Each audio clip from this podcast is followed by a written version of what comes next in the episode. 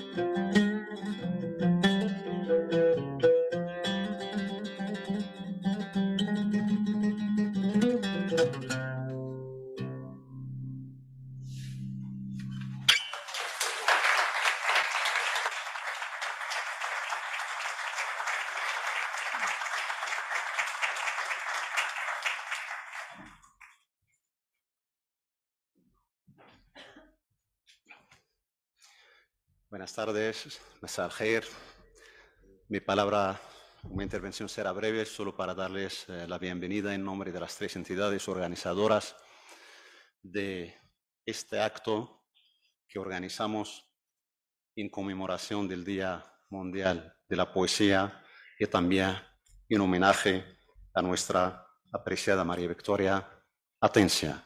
El conductor del acto será nuestro amigo Manuel Gaeta, quien cedo la palabra.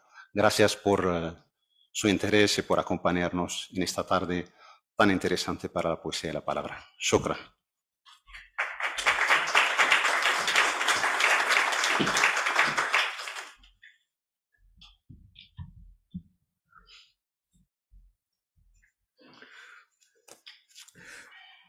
Buenas tardes.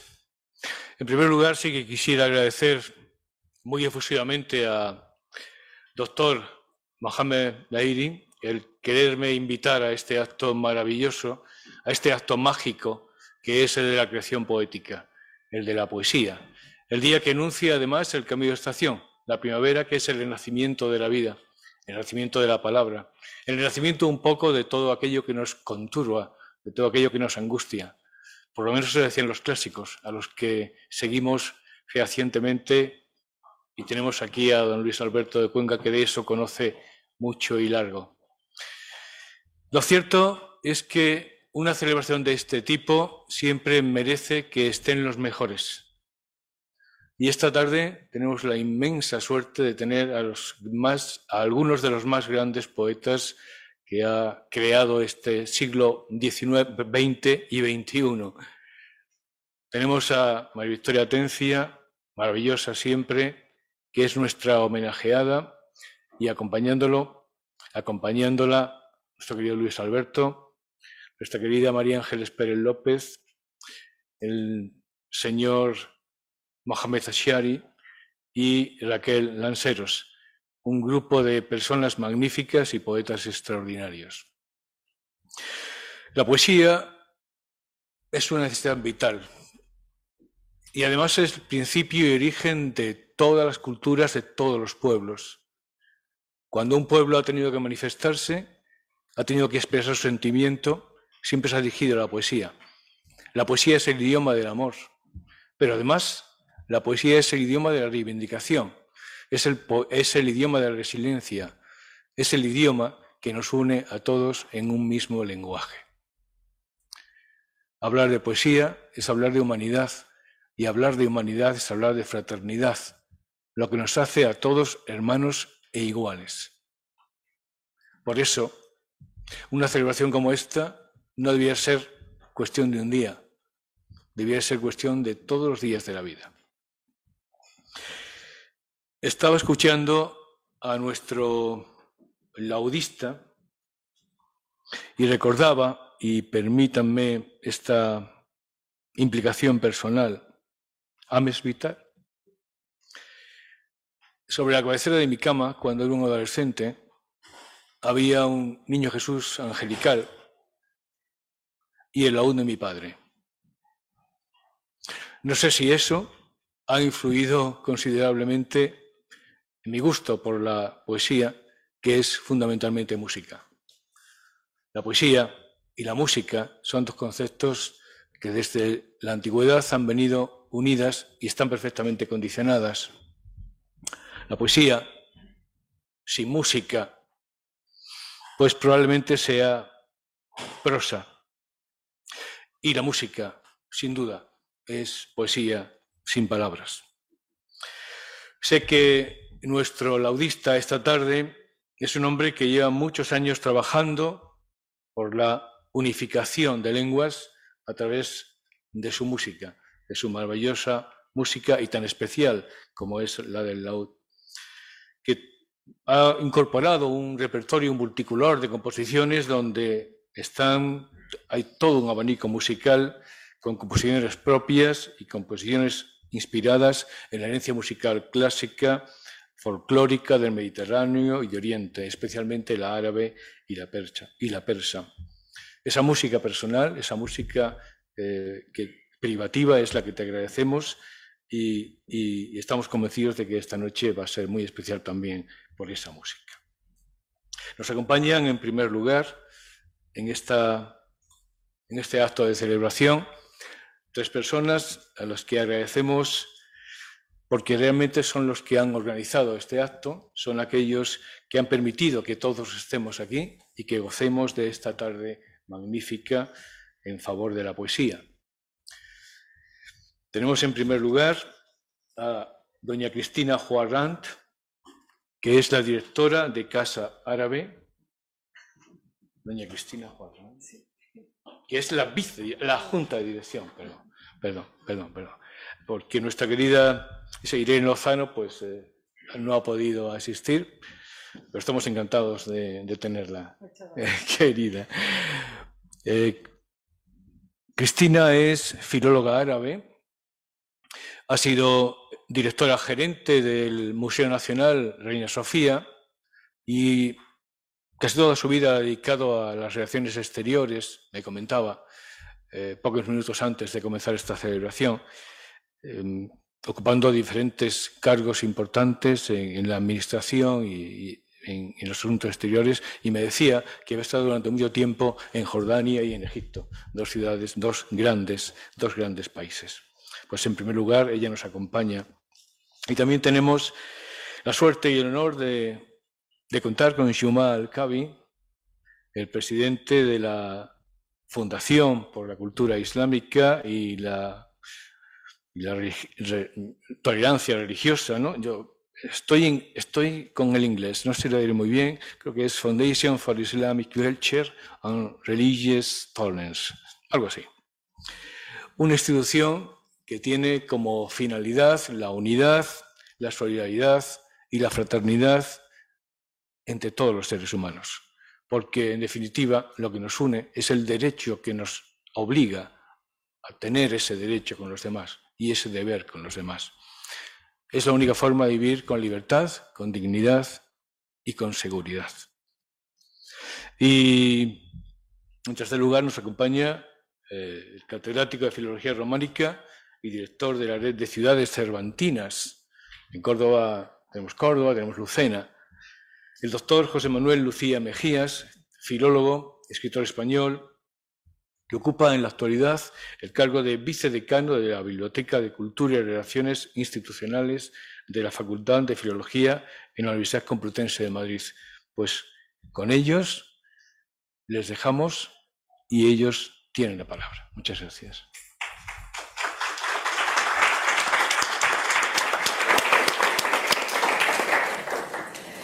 Bueno, creo que, que, me toca a mí como anfitriona en este momento de Casa Árabe Quiero también darles la bienvenida, por supuesto, a Casa Árabe, Marhaban Bikun, Fil Beit al Arabi, Marhaban Bikun,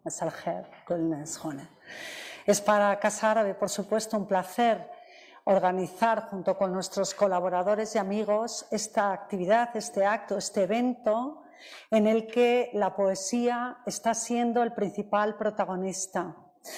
Eh, como sabéis, Casa Árabe, entre sus múltiples actividades y eh, eventos que organizamos, no solamente están las relaciones internacionales, como también acabas de comentar, que realizamos en Casa Árabe, sino el ámbito de la, cultura, de la poesía y eh, literatura, etcétera.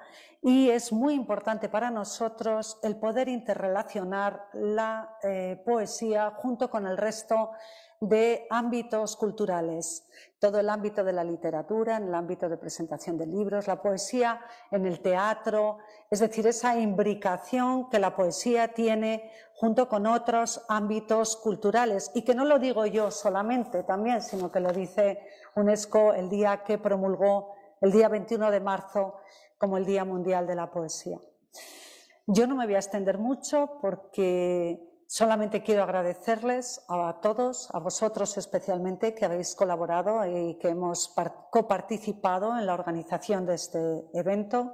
Y, por supuesto, a todos los que estáis aquí hoy por la tarde disfrutando de este día, porque creo que lo más bonito y lo más interesante y lo más entretenido va a ser eh, posteriormente, después de escuchar a mis colegas, eh, poder eh, escuchar a nuestros poetas que acabas de mencionar.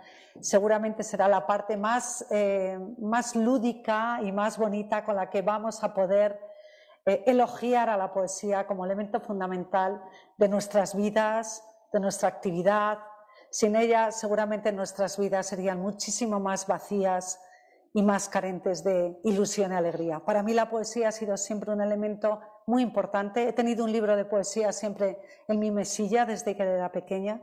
Recuerdo el libro de las mil mejores poesías de la literatura castellana, entre otras, y qué no decir de la poesía árabe, tan difícil para aquellos que hemos estudiado árabe. Pero, por supuesto, siempre un reto, tanto en la lengua como en la vida diaria. Muchísimas gracias a todos por estar en Casa Árabe y bienvenidos como siempre. Seréis siempre bienvenidos, lo sois hoy y lo seréis siempre en vuestra casa. Muchas gracias.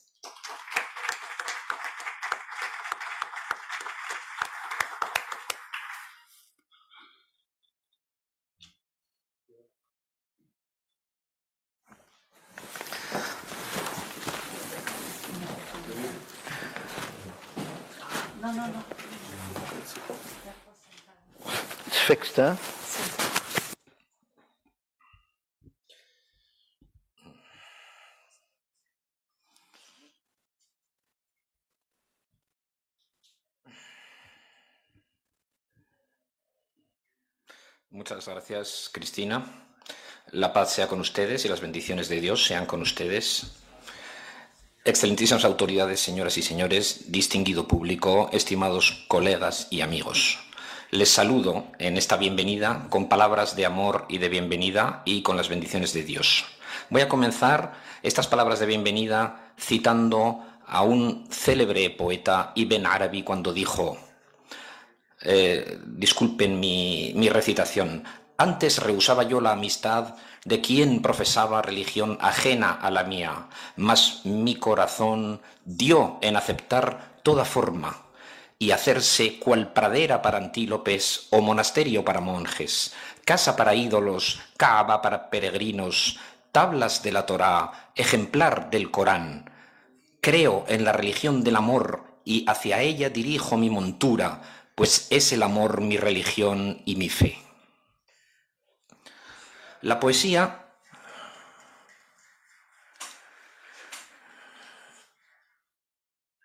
La poesía es una de las formas de la expresión, una manifestación de la cultura cultural, de la identidad, puesto que se considera lo mejor que posee el hombre. La poesía ha sido conocida en las distintas zonas del mundo desde antaño y en las culturas divergentes puesto que la poesía apela a los valores de la humanidad que comparten todos los pueblos. La poesía traduce las palabras de sus poemas en un acicate para el diálogo y para la paz.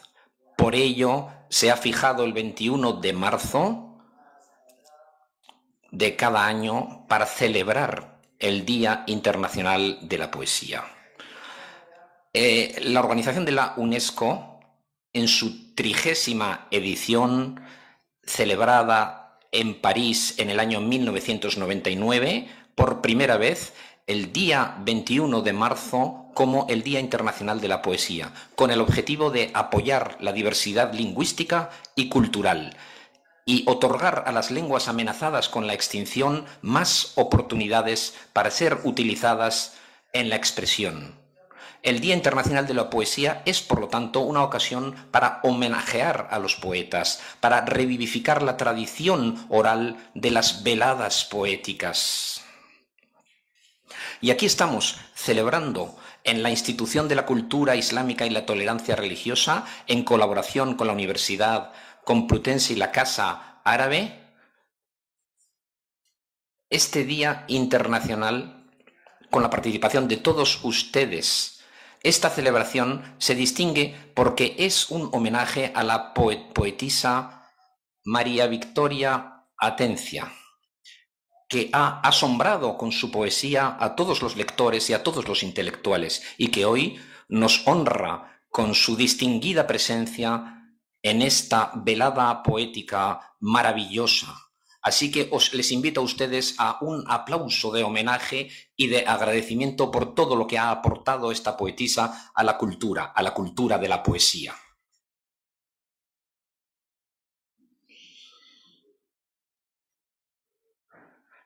La poesía es una de las formas más elevadas de la expresión lingüística y cultural. Es una de las primeras bellas artes. Una de las primeras bellas artes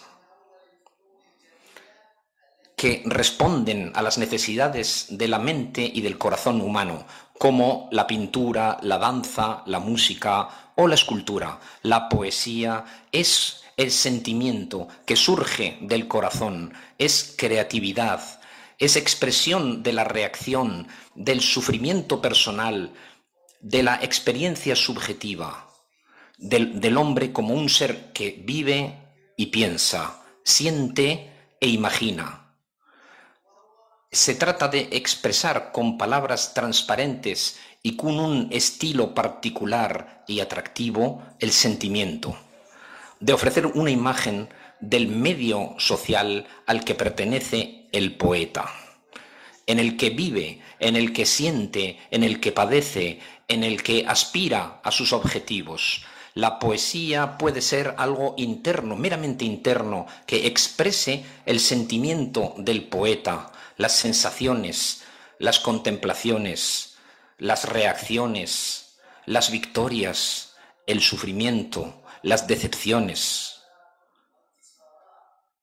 Puede ser también la poesía algo volcado hacia el exterior, con una dimensión más humana, que influye en el exterior, en los demás, de manera que los poemas se transforman en un pozo de esperanza, en un acicate hacia el amor, hacia el bien, hacia la esperanza. La cultura y las artes en sus diferentes formas, poesía, prosa, novela, son arte, son pintura, son música, son como el icono de la paz, y del amor, de la fraternidad, algo que no conoce límites y que no necesita naturalmente un pasaporte para viajar y para llegar al otro. Es un mensaje de amor, de armonía en sí misma.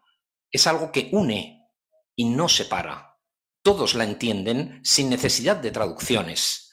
Atrae a los corazones, ocupa las mentes sin pedir permiso confirmamos que el mundo de la poesía que celebramos hoy, día 21 de marzo, es un homenaje a la cultura, al arte, a la paz, al amor, a la fraternidad, a los valores humanos más nobles, a la cultura de la convivencia, a la aceptación del otro, desde tiempos remotos. Por lo tanto, la Fundación de la Cultura Islámica y la Tolerancia Religiosa, a través de sus diversas y variadas actividades, corrobora su apoyo a los valores de la fraternidad humana expresados a través de la cultura y de las artes, y naturalmente, en primer lugar, a través de la poesía. Igualmente, conseguir la convivencia y la paz mundial es el fundamento y la visión de nuestra fundación. Estamos comprometidos con el papel de nuestra fundación como institución cultural para seguir las normas de las cartas de la fraternidad humana, apoyar las investigaciones científicas relacionadas con este ámbito, lograr enviar un mensaje celebrando encuentros, seminarios, congresos y actividades culturales de diverso tipo poniendo en marcha un diálogo entre las religiones, creando debates que aspiran a lograr enviar un mensaje de paz y de entendimiento y de aceptación del, otro. Esto no puede lograrse sino con la cooperación constructiva entre las instituciones académicas y las instituciones culturales y con la cooperación de todas las religiones, tal como podemos ver hoy la cooperación entre la institución de la Casa Árabe, la Universidad Complutense y nuestra propia fundación en Madrid. Todas las religiones han de cooperar para crear canales de diálogo entre las religiones, para analizar todas las cuestiones relativas a la cooperación, a la convivencia, tanto en el pasado como en el presente, como en el futuro. Estudiar la historia y la realidad auténtica y real, las necesidades y las aspiraciones de futuro, en el entorno español y en el entorno europeo y en el entorno internacional. El más noble objetivo de estos debates es precisamente sentar bases sólidas, civilizacionales y culturales que van en línea con la convivencia, con la tolerancia y con los valores de la fraternidad humana que hoy vemos aquí claramente eh, representada en esta velada poética que estamos organizando con nuestros socios en Madrid. Muchas gracias a todos ustedes por su atención.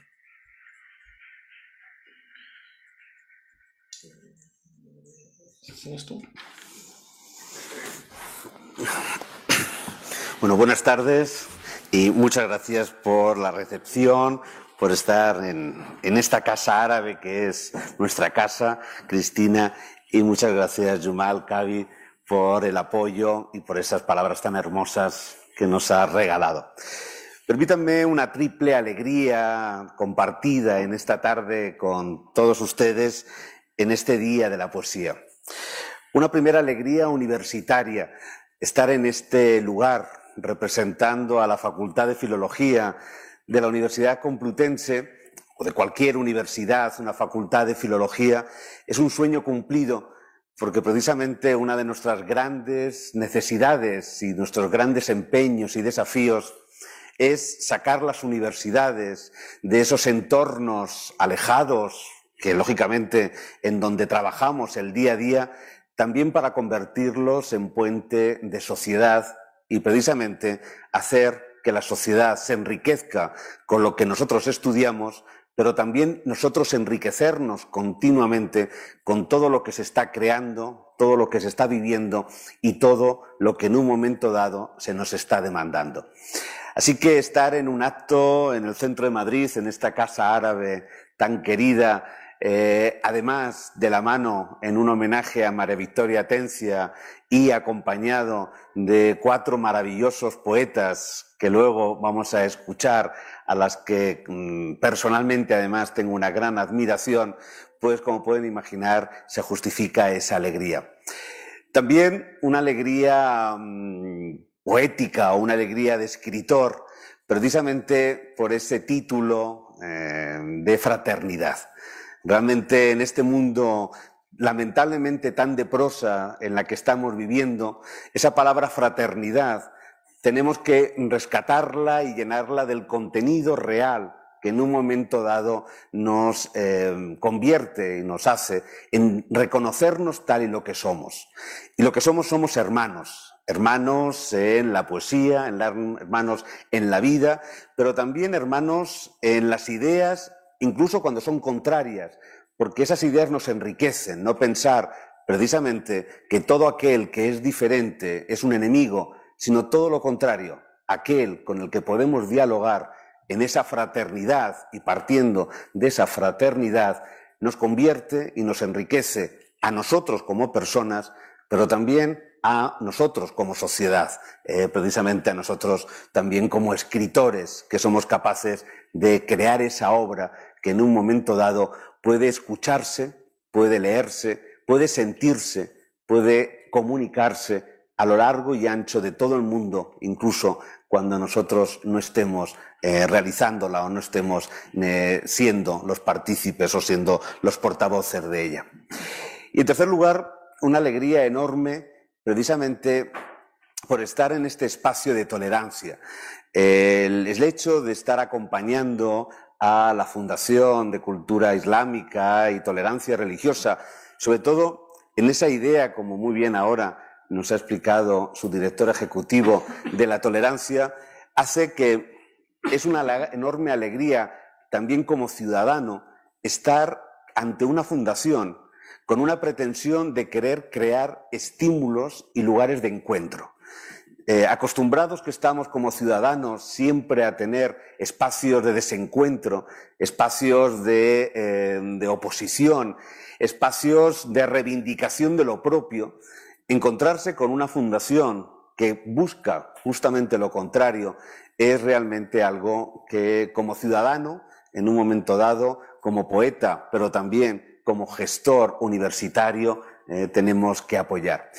Pero además tener una fundación que utiliza la poesía como uno de sus ejes fundamentales para conseguir la tolerancia, me parece que es uno de los elementos de más mayor aplauso de todas las gestiones o de los trabajos que en un momento dado eh, podamos realizar o puedan realizar en el seno de la Fundación.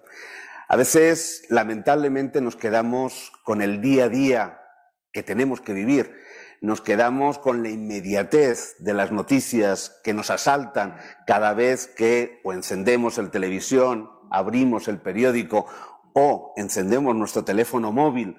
Noticias que nos sorprenden y al mismo tiempo se agotan en la inmediatez del momento.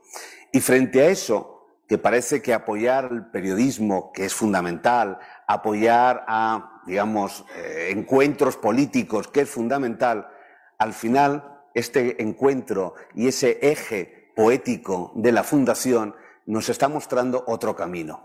Ese es el camino precisamente de construir territorios. Y ese territorio no es la construcción de la identidad contra el otro, sino precisamente lo que nos permite la poesía, la construcción de la identidad con el otro y la identidad entre nosotros. Por eso felicito a la Fundación y es un placer desde la Universidad Complutense, participar activamente en este eje poético, en este eje cultural, en este eje literario de su desarrollo y de eh, precisamente su finalidad, porque así, sin duda, estamos construyendo sociedad. Y esa sociedad no es la del futuro, sino es la del presente, porque se nos está yendo de las manos, precisamente porque en un momento dado no nos paramos no nos miramos, no nos escuchamos y sobre todo no nos sentimos, que es algo que la poesía nos está ofreciendo a cada momento. Así que enhorabuena eh, a, digamos, a los que han propiciado también este encuentro de esta tarde, a esta fraternidad poética y a habernos invitado, que estamos muy felices, tanto en Casa Árabe como precisamente a trabajar con la Fundación y escuchar estos magníficos poemas, estos magníficos poetas y sobre todo convertir este espacio no ya en una jaula o en un espacio, eh, digamos, al margen de la sociedad, sino en un espacio constructor de sociedad. Y eso creo que es la gran lección que hoy, 21 de marzo, le tenemos que dar al resto de las personas que compartimos este maravilloso mundo que se llama la Tierra. Muchas gracias.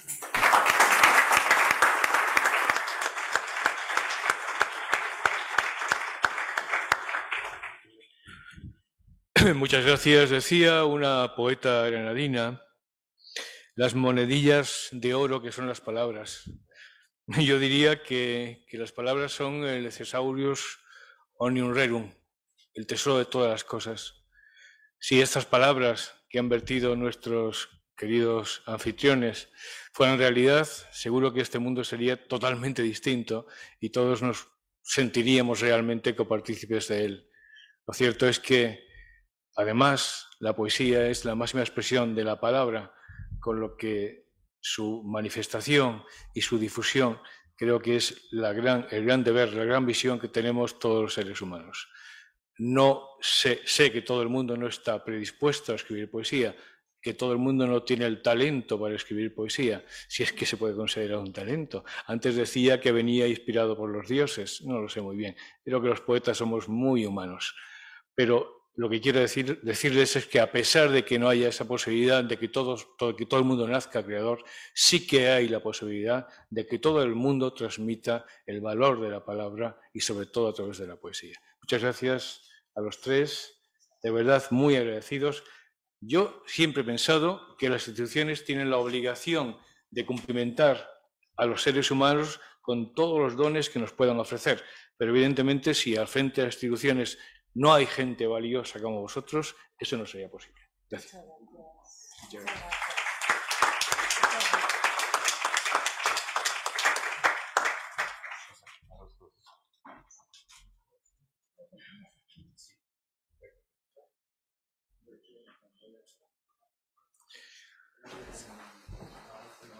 Y cuando terminemos con los trámites, invitamos a nuestra homenajeada, nuestra querida María Victoria, a que subas al, escenario cuando, cuando esté dispuesto.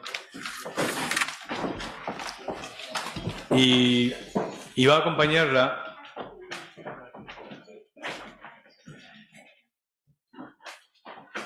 una de las grandes poetas de nuestra época, que es nuestra querida Raquel, Raquel Lanceros, mostrando cómo en este caso la edad no es más que un título, no tiene nada que ver con la belleza, la verdad y la bondad de los seres humanos. Así que nos van a dedicar seguro tanto Raquel como María Victoria. De acuerdo. ¿Quieres estar aquí, María Victoria? Pues. Eh, te voy a presentar primero. Sí, sí.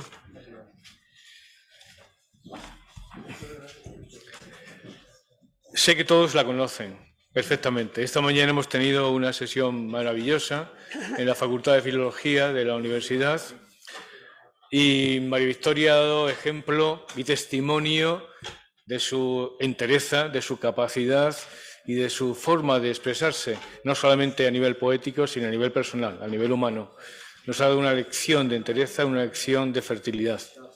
Académica numeraria de la Real Academia de Bellas Artes de San Fernando de Málaga, correspondiente de las Reales Academias de Cádiz, de Córdoba, de Sevilla y San Fernando, María Victoria Atencia ha obtenido los premios Andalucía de la Crítica Nacional de la Crítica, el Luis de Góngora de las Letras Andaluzas, el Internacional de Poesía Federico García Lorca, el Premio Real Academia Española de Creación Literaria, el Premio Reina Sofía de Poesía Iberoamericana, el Premio El Antonio de Nebrija de las Letras Andaluzas, es hija predilecta de Andalucía, medalla de oro de la provincia de Málaga, doctora honoris causa por la Universidad de Málaga, autora del año en 2014 otorgado por el Centro Andaluz de las Letras, y en Málaga la quieren muchísimo, como no puede ser de otra manera.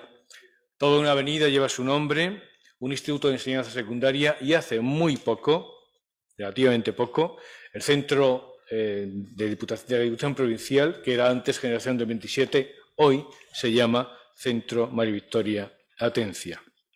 Una Victoria ajena a estéticas, a movimientos, a generaciones. Está dotada de una grandísima personalidad por el dominio del ritmo y un elevado sentido estético. Decíamos, cuando le entregábamos en Málaga el premio de las letras el Antonio de Nebrija, que en la obra de la autora malagueña se reconocía una excepcional trayectoria y se hacía merecedora del reconocimiento de sus compañeros los escritores andaluces en aquel momento, porque es una poeta singular, tocada por la magia de la palabra, vitalista, sensual, armoniosa y sobre todo profundamente humana. Querida, te dejamos tu palabra.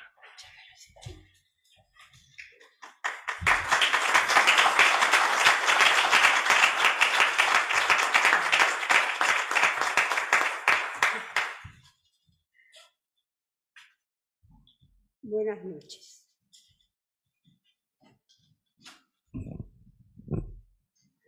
Con ilusión vengo a esta casa árabe respondiendo a la invitación que me han hecho desde la Universidad Complutense. Mi más profundo agradecimiento al grupo de investigación UCM Poéticas de Modernidad, a la Fundación For Islamic culture en religión tolérance. Los poemas que ahora voy a leer han sido escritos hace muchos años, quizás en mi juventud. Están llenos de ese impacto de la belleza inenarrable de la ciudad de Granada.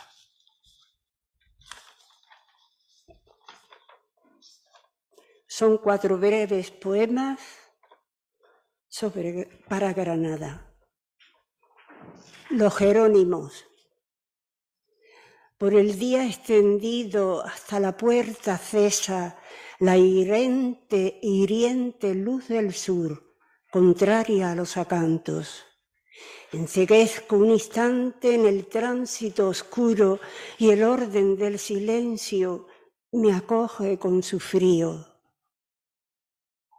Bajo la piedra antigua, orante en inscripciones, un rumor de cenizas alienta con mis pasos. Puerta de la justicia, llevadme la rayán perdida hasta tus pasos, patios, olvidarme el ciprés, agredirme un aroma de violeta negarme su artesonado el cedro, romper la luz el agua quebrada de tus fuentes, rasgarme piedra abajo un pájaro que cruza, amargarme tu aliento de granado en la boca, sin siquiera vivirme, sin tan volver siquiera.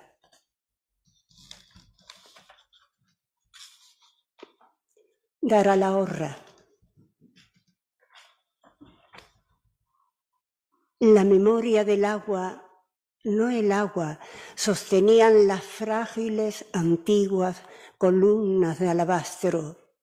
O confundo los sitios y un perfume de cedro, no el cedro, me invitaba a un patio en el que apenas puse el pie, puse el alma, o confundo el instante. Mi perpetua exiliada alma mía de mí dame un quicio de apoyo, tengo un nombre siquiera, cíñame una granada, su corona de layo. Mercadillo de hierbas. Me llevó hasta la plaza el rastro de un aroma, o no su densidad confusamente envuelta y andaba hacia mi infancia y una sierra y un cauce hasta dar contra el muro en el que puestas las hierbas amarillas, violetas, rosadas, antracitas, apenas disecadas, exhalaban sus nombres y proponían filtros para nombres heridos. Gracias, muchas gracias.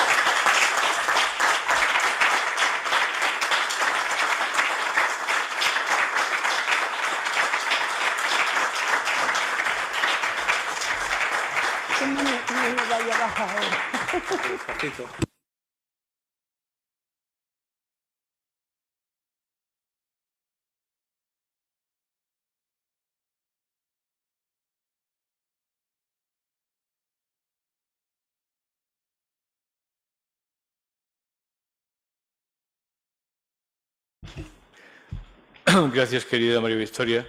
Decía Manuel Alvar que en una obra, cuantas más tradiciones se condensaran, más enriquecedora era.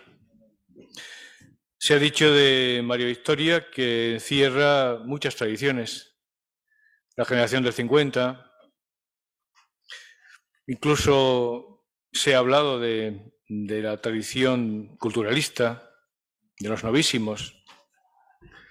Pero yo en María Victoria lo que advierto es una poesía muy sensual, muy sensualista, que procede de nuestra tradición andaluza más arraigada, que es la poesía andalusí.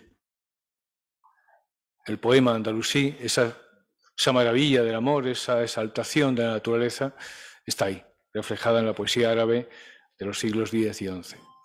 y María Teresa, María Victoria, lo recoge con una intensidad abrumadora. Enhorabuena, querida María Victoria. Pues tenemos ahora ah, con nosotros a Raquel Lanceros, poeta, traductora, profesora de la Universidad de Zaragoza. Es una de las voces más premiadas y reconocidas de la actual poesía en español. Cerca de 200 críticos de más de 100 universidades la han elegido, fíjense ustedes, como la poeta más relevante en lengua española nacida después de 1970. Es autora de varios libros, de muchos libros, de pocos libros, seguro que veremos muchos más. Leyendas de Promontorio, Diario de un destello, Los ojos de la niebla, Croniria, Las pequeñas espinas son pequeñas y Matria por Matria, ha recibido, recibió primero el premio de la crítica andaluza y posteriormente ese mismo año, en 2018, el Premio Nacional de la Crítica. Ha obtenido otros muchos premios como el Unicaja, el Antonio, Machado en Baeza, el Premio del Tren o el Jaén de Poesía, así como en casi en sus principios el Acesi de la Donais. Su obra ha sido reunida en las antologías personales La Acacia Roja, un sueño dentro de un sueño y a las órdenes del viento. Dotada de un gran sentido poético y un mesurado dominio de la palabra, nada define mejor su poesía, a mi entender, que la palabra esencialidad. Esa capacidad de convertir lo aficional en histórico, lo más nimio en sublime, el discurso más liviano en un crisol feraz de ideas e interrogantes. Te escuchamos y te admiramos. Cuando quieras.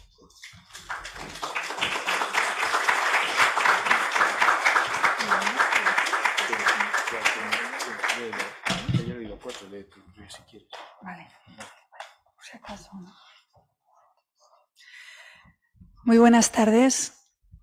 Muy agradecida por, por, estar aquí en un día tan relevante para los que amamos la palabra como es el Día Mundial de la Poesía, encontrarme con tantos rostros queridos y admirados. Muchas gracias a la Universidad Complutense de Madrid por la invitación a la Casa Árabe, a Mohamed Ashari, a Manuel Gaete y un gran honor estar en el homenaje a una de nuestras imprescindibles, María Victoria, junto a personas también tan queridas en el mundo de la poesía de los que me siento discípula, como Luis Alberto de Cuenca, María Ángeles Pérez López. Voy a comenzar leyendo un poema cuyo título es La loca más cuerda.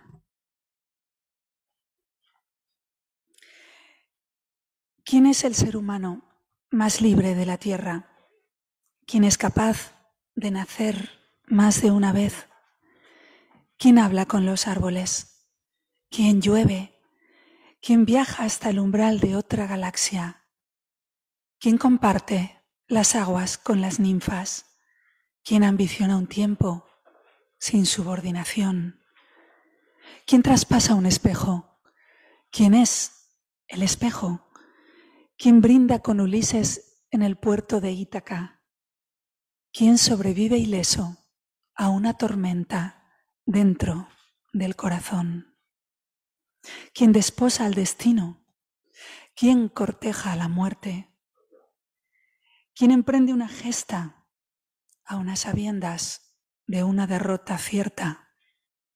¿Quién para con su mano los relámpagos de un dios? ¿Quién sueña con androides que soñaban con ovejas eléctricas? ¿Quién ha visto su alma? ¿Quién vence a los molinos? ¿Quién tiene largos trenes recorriendo la estepa de sus venas? ¿Con quién es comparable la belleza del fuego? ¿A quién le pertenece lo que no es de nadie? ¿Por quién siguen doblando las campanas?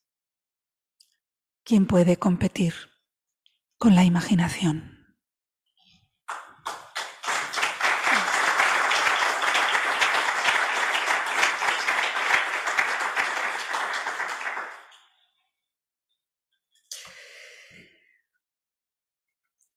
Este poema que se titula Amor propio y que cuando lo titulé quería denominar lo contrario de la, de la egolatría que está tan de moda en, en esta época. Aún no la conozco, pero sé que me piensa, me contempla también de vez en cuando. Tiene fotografías, vídeos, grabaciones, quién sabe si hologramas. Mientras yo me preocupo por cualquier nimiedad cuyo fin no recuerda, ella sueña la dicha que sería volver a estar un rato en mi lugar. La anciana que seré me quiere más que yo.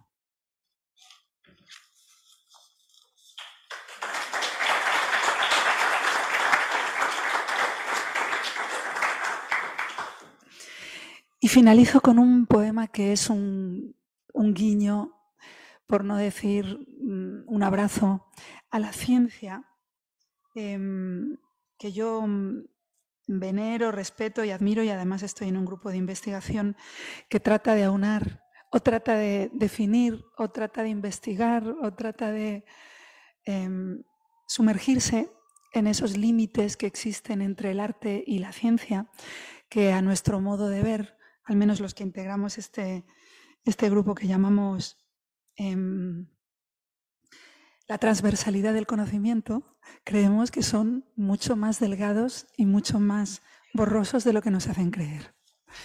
El poema se titula La contracción del Big Bang. ¿Y si fuera verdad que la expansión del universo después del Big Bang tiene límites físicos que un día se alcanzarán. Como una goma elástica, todo volverá atrás en ese instante. A lo Benjamin Button viviremos un tiempo revertido. Viajaremos por toda la galaxia. Manejaremos luego complejos celulares telepáticos. Después descubriremos la electricidad avistaremos inexploradas costas. Inventaremos más tarde la escritura. Cazaremos mamuts. Lucharemos montados a caballo. Al fondo de la cueva contaremos historias que combatan el miedo. Ojalá sea así. Una reaparición de los recuerdos. No puedo esperar más para volver a verte.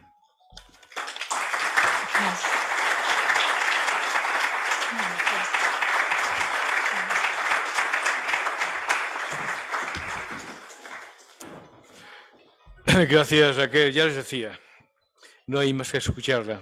Bueno, pues ahora tenemos a otros dos grandísimos poetas que cuando quiera pueden subir a, este escenario, que son nuestros queridos Luis Al... Un segundo. Además lo ponía, lo ponía, la culpa es mía. Laudista.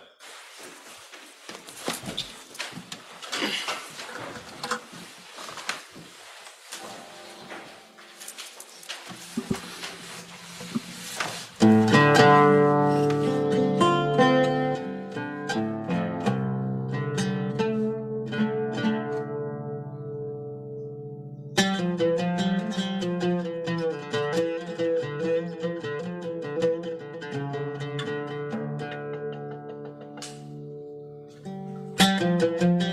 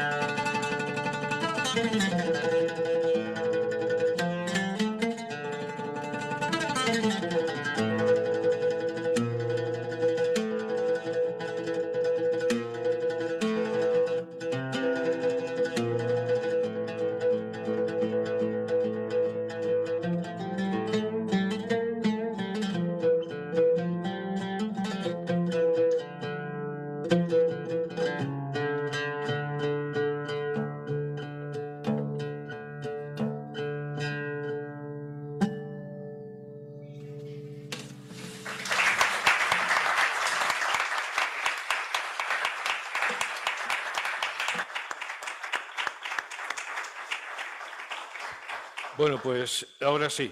No sé si les he dicho que yo tenía un laúd y que aprendí a tocar alguna canción ¿eh? cuando era pequeñita. Bueno, pues ahora sí que invito a nuestro querido amigo Luis Alberto de Cuenca y Mohamed Ashari a que suban arriba a leer algunos poemas.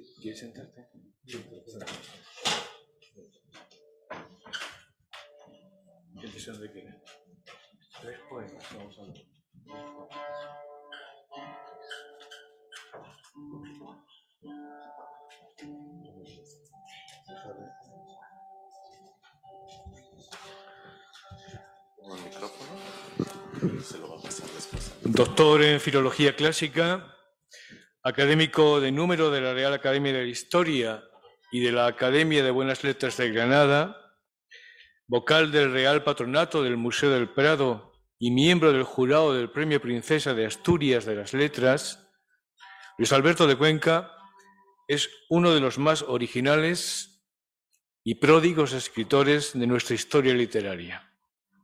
Filólogo, helenista, traductor, ensayista, crítico, columnista, editor y poeta, su producción lírica traducida parcialmente al francés, al alemán, al italiano, al inglés y al búlgaro, abarca un amplio espectro de materias y temas, mielados por el sutil ingenio que identifica todo lo que toca. Funcionario de carrera del Consejo Superior de Investigaciones Científicas, en 1996 fue designado director de la Biblioteca Nacional de España, cargo que ocupó hasta el año 2000 en que fue nombrado secretario de Estado de Cultura. Su obra es el compendio de múltiples instancias donde conviven la herencia patrimonial y los hallazgos de la vanguardia. Su ciencia literaria lo convierte en uno de los más grandes poetas que nos ha de legar el siglo XXI y además es mi amigo y mi hermano. Con ustedes, Luis Alberto. Muchísimas gracias.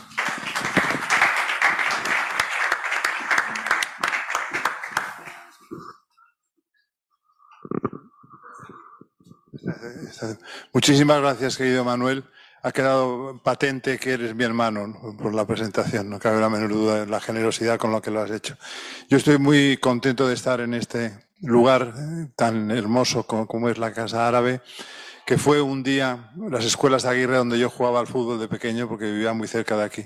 La verdad es que me emociona estar en el mismo lugar donde de niño pateé el balón y en una ocasión tan hermosa como es la conmemoración del Día Mundial de la Poesía y en compañía de amigos de otras civilizaciones de otras culturas que en el fondo son hermanos nuestros, igual que lo somos Manuel Gaete y yo.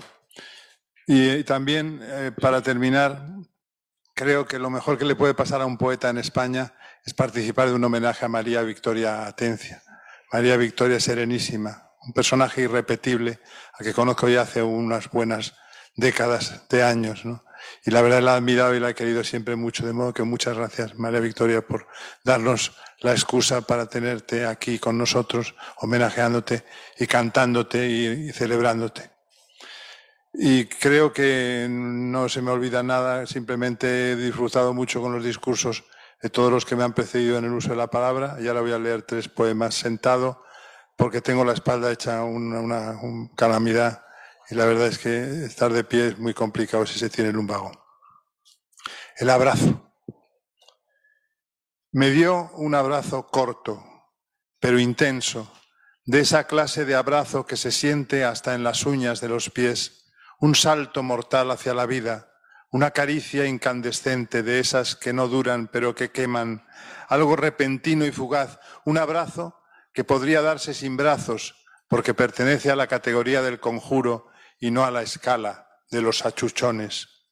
Recibir un abrazo así de cuando en cuando es una prueba irrefutable de que la vida a veces te regala argumentos contra la soledad.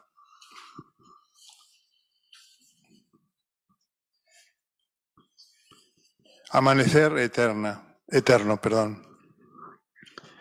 Qué breve fue la noche. Intercambiamos ideas sueños, flujos amorosos, y fundidos en un abrazo íntimo, aguardamos el alba. No tardó esta en venir. Surgió por la ventana como algo fresco, audaz, joven, sin límites ni leyes. Era un alba que exigía permanecer, quedarse, ser eterna, contradecir la brevedad de todo y hacer que floreciese en su jardín la rosa inmarchitable del recuerdo.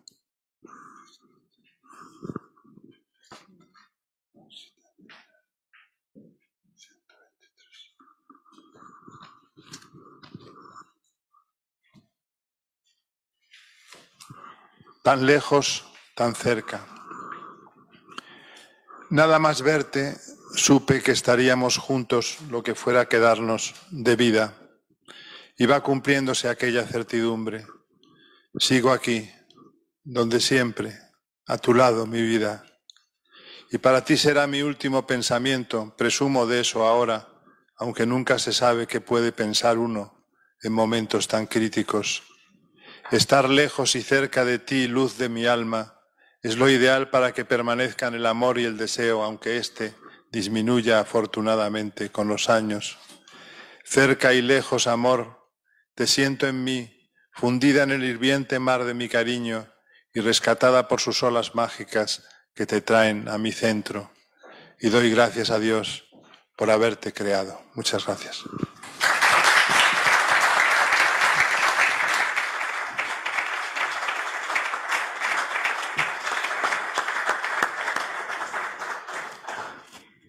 Gracias, querido hermano.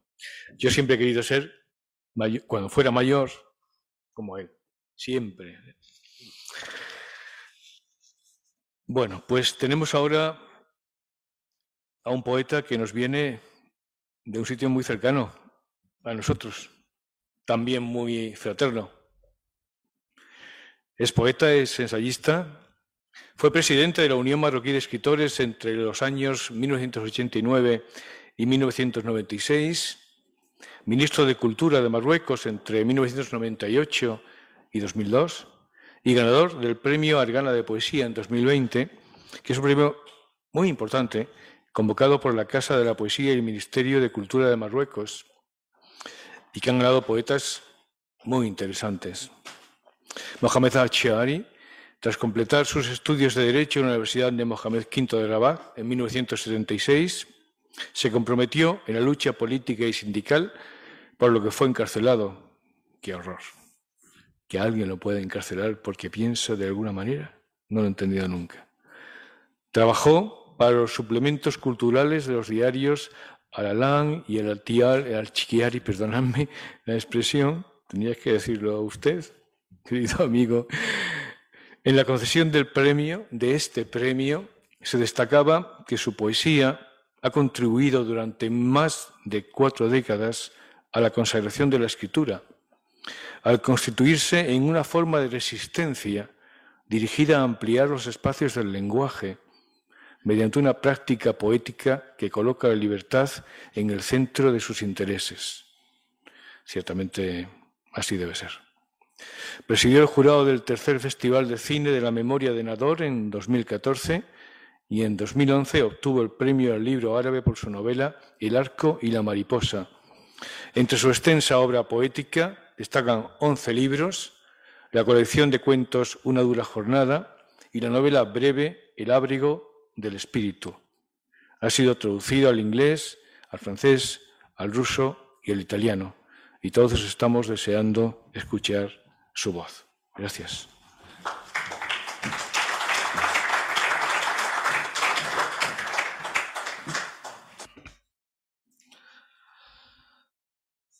Muy buenas tardes. El título del poema de tres partes que voy a leer es Lienzos migrantes. Yo sé que la migración no tiene muy buen predicamento ni muy buena fama, pero quizá en la poesía podemos recuperar esa sensación, podemos volver a mirar a la migración de una forma, es un intento de eh, abordar eh, cómo eh, los cuadros como las obras pictóricas pueden viajar, pueden migrar de ser imágenes a ser palabras. Los vi envejecer. Estos árboles que crecieron en un cuadro de Van Gogh. Los vi bajar de sus colores humedecidos hacia las grietas de la sequía que acecha la presa, indiferentes a lo que me pasará a mí y a sus hojas asustadas. Cada uno de los dos se sitúa ahora en el momento que precede a la sequedad. Comenzamos una epopeya de huida y no sabemos cómo terminará. Dibujamos en el firmamento de Dios una forma nueva para nuestras almas, parecida a una piedra que excede a la necesidad de las estrellas fugaces. Adiós, pintor que durmió temprano, sin caballos ni calesas.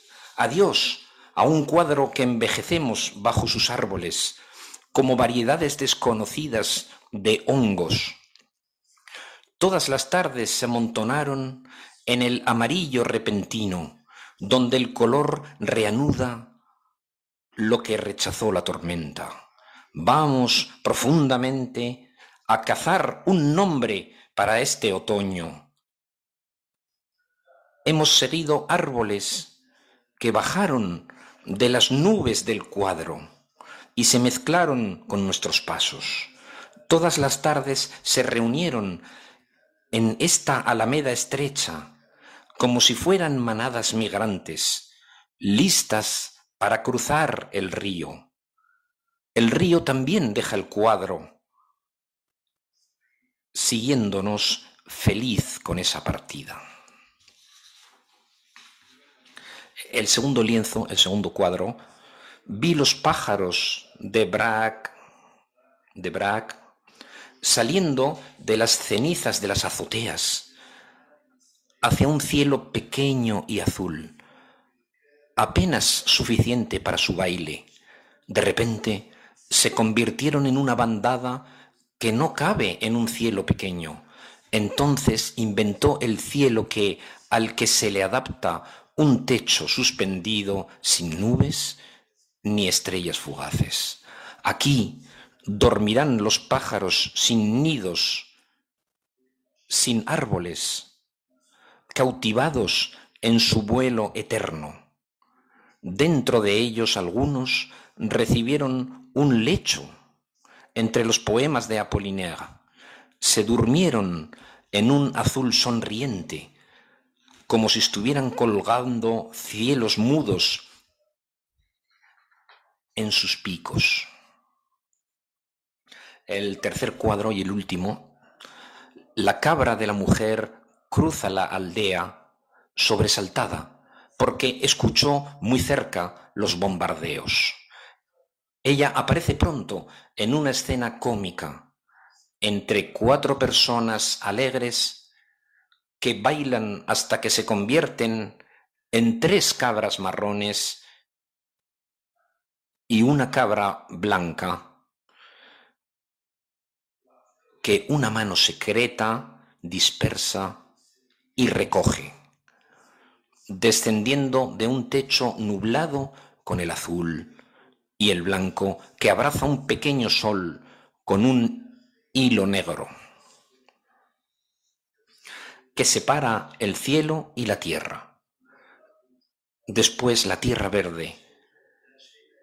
Nada nos dice que es tierra, pero la caída de los cuerpos entre diversión y pánico la convierte metafóricamente en tierra, aunque es sólo un color que salva a la cabra de volar.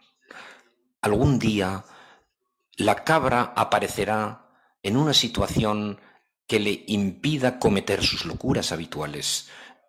Será en la forma de una escultura capturada en una situación de horror eterno.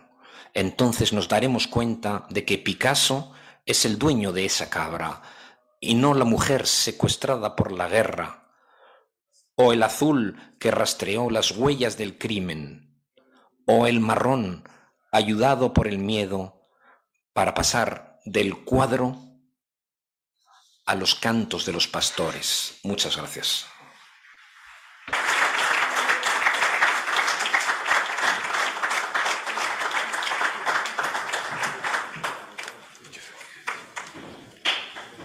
Y, ahora sí, damos paso a nuestro laudista.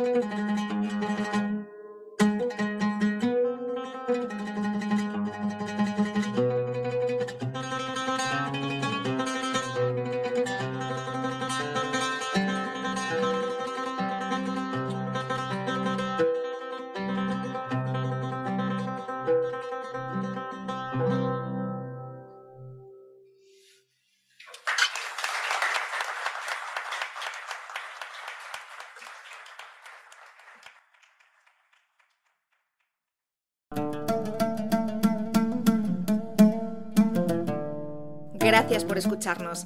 Si quieres estar al corriente de todas nuestras actividades, consulta nuestra página web en www.casaarabe.es.